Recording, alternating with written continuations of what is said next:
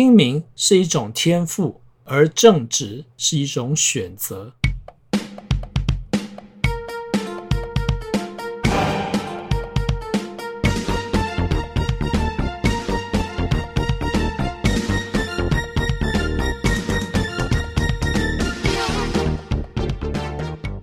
这一集要延续我们上一回的话题，命盘当中到底可不可以预见不好的事情，而能够避开它呢？而精神上的成瘾呢，最明显的就属于赌博了。而赌博这件事情呢，通常和天机还有天良脱离不了干系。除了命宫、身宫有天机或天良。或者是命宫的三方四正有天机天良，就会提高这种倾向之外呢，如果天机或者是天梁有了四化来助威的时候，作命者想要赌一把、搏一把的欲望呢，就会更加的强烈了。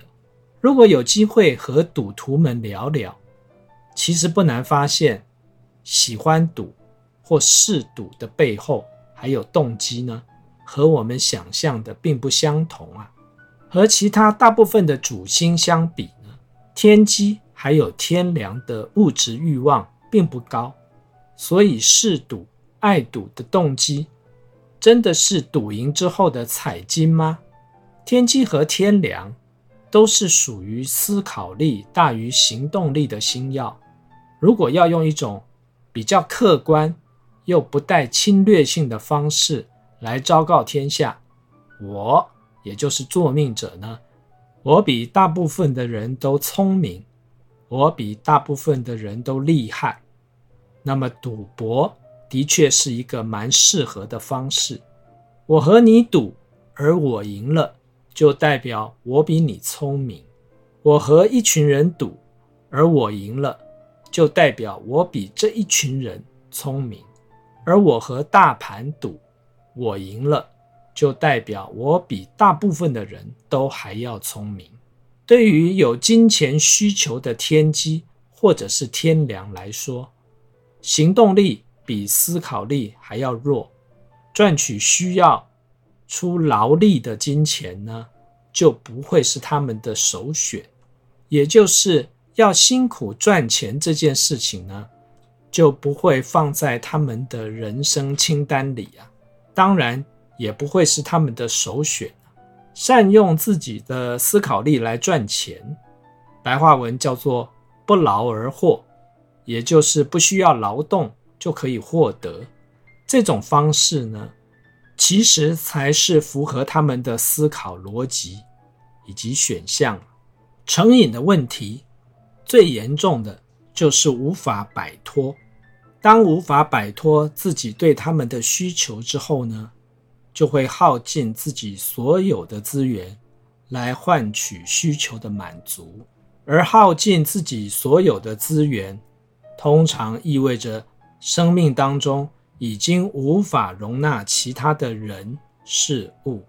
观念上的偏差，加上行为上的失序，只好用偷。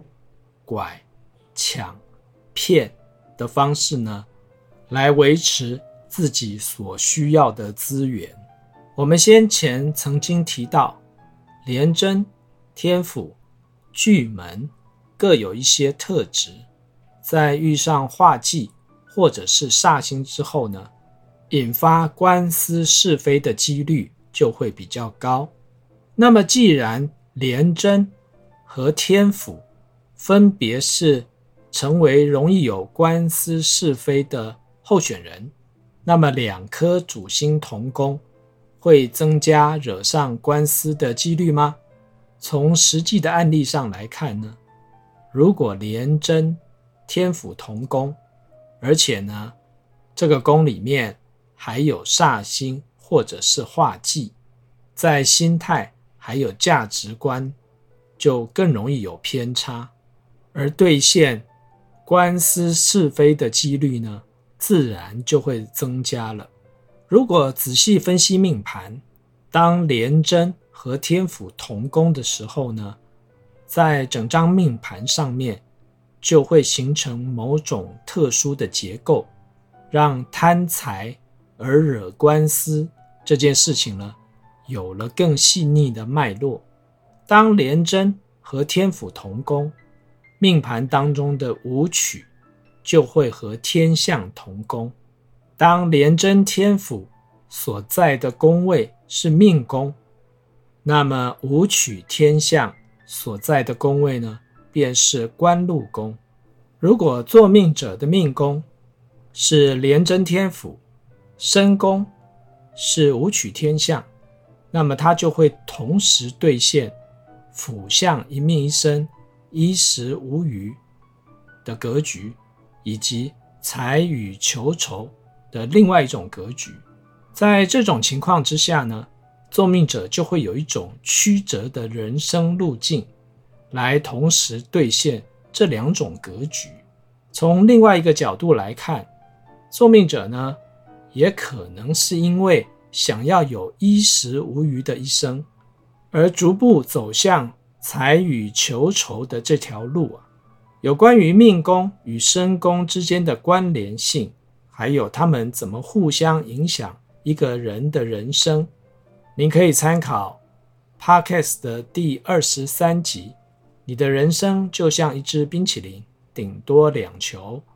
这一集呢，会讨论命宫还有身宫的关系，以及作命者如何同时兑现辅相一命一生、衣食无虞，还有财与求酬这两种不同的格局。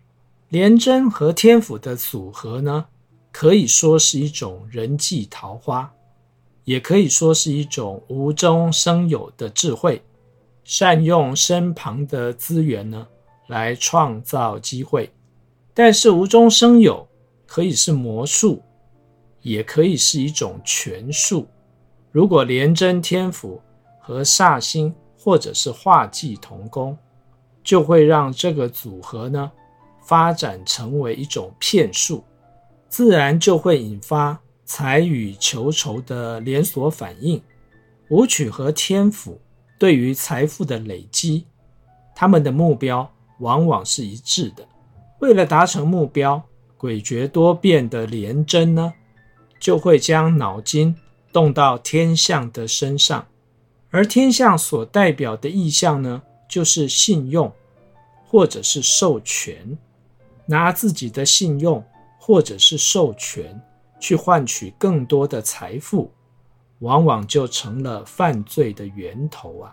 在实际的案例当中呢，就算不是廉贞天府的作命者，在行运的过程当中，走到了廉贞天府所在的大限，如果再加上煞星化忌来助阵，往往也难逃官司是非，甚至于。牢狱之灾的魔咒啊，最能够诠释感情当中的是非纷扰，就属于命理当中多如繁星的桃花格局了。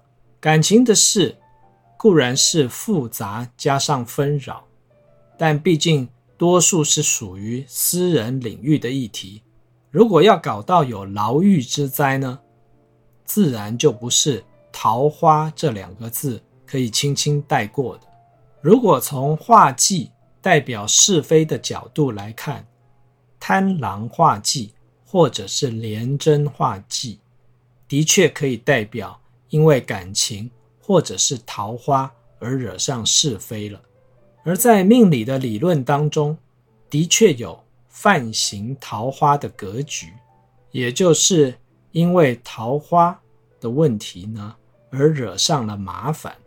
除了先前所提到的贪狼化忌或者是廉贞化忌之外呢，如果再加上具体代表官司的官符啊、天刑啊这种比较小的星曜，那么犯刑的条件呢就会一一的到位了。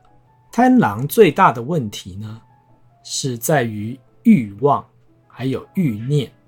而表现欲，或者是表演欲，正是欲念的一种。而异性缘呢，则是表现欲的燃料。不妨想想，如果有一个人深受异性的喜爱，还有欢迎，是不是也助长了他对于表现的动力呢？另外一颗与表现欲望有关的星曜叫做天姚，同时呢，它也是一颗桃花星，只是它的知名度没有像贪狼这么高。但是无论贪狼还是天姚呢，他们对于表演或者是表现呢，都有一种强烈的欲望，因此也不难想象，为什么演艺圈的贪狼或者是天姚特别多？因为演艺圈毕竟就是要表现自我，表现自己和别人不同的地方。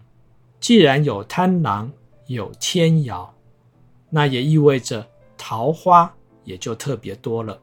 贪狼在命宫。在迁移宫，在身宫，在官禄宫，都有可能借由不同的方式或者是媒介来积极的展现自我。而贪狼最大的问题呢，就是无所节制。既然无所节制，因为欲念横流而惹出事端的几率呢，就会增加。贪狼化忌。也可以说是对贪狼贪性的一种抑制，让贪狼大幅的收敛。然而，贪狼化忌也代表因为桃花所引发的丑闻。至于会兑现哪一种呢？那就看当事者习惯将贪狼用在哪一个层面了。煞星和贪狼或者是廉贞的组合呢？则是另外一种指标，贪狼和擎羊，或者是贪狼和陀罗同宫呢，又称为风流彩账，听起来颇有意境，一副色彩缤纷的模样，连带的让风流呢也跟着有气质了。但事实上，彩账也就是彩色的权杖，是一个美化字面的用法。真正的意思呢是杖刑，也就是宫斗剧当中常常提到的，拉出去打八十大板。当几十大板打在屁股上，绝对不会是一件浪漫的事啊！也意味着风流彩账，代表因为风流的是非呢，而遭受处罚，或者是受到伤害。而处罚或者是伤害的范围呢，颇为广泛，举凡身体受伤、健康受损、金钱或者是名誉上的损失呢，都是有可能的。当然，官司犯刑、牢狱之灾，自然也在风流彩账的范围之内啊。廉贞化忌，又被称为情锁。通常代表感情受到挫折，想爱却爱不到，或者是被拒绝了。而当廉贞化忌又和火星或者是铃星同宫，则构成了因为感情受挫而引发的负面思维，也就是我得不到的，别人也别想得到。这种思维或者是心态的极端表现呢，就是同归于尽，或者是玉石俱焚。廉贞化忌这个情锁啊，不但锁住了别人，也锁住了作命者自己啊。回到先前，我这个在大公司里当采购主管的朋友问我的问题：部署的作为还有现象，算是一种宿命吗？是非麻烦是一种现象。但是并不必然成为通往地狱的通行证。人们在遇到需求、麻烦还有困扰的时候呢，往往倾向找一个便宜行事，或者是自欺欺人的方式来解决问题。这才是让是非麻烦演变成失控的最主要原因呐、啊。Amazon.com 的创办人贝佐斯呢，曾经在一次演讲当中提到，聪明是一种天赋，而善良是一种选择。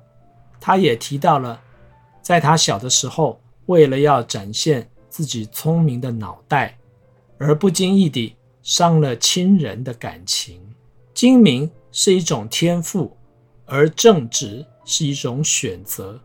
我借用了贝佐斯的句型呢，回答了朋友的问题。人生的选择权呢，通常都在自己的手上，别把自己的错都归咎于宿命啊。这一集就谈到这里，我们下次见喽。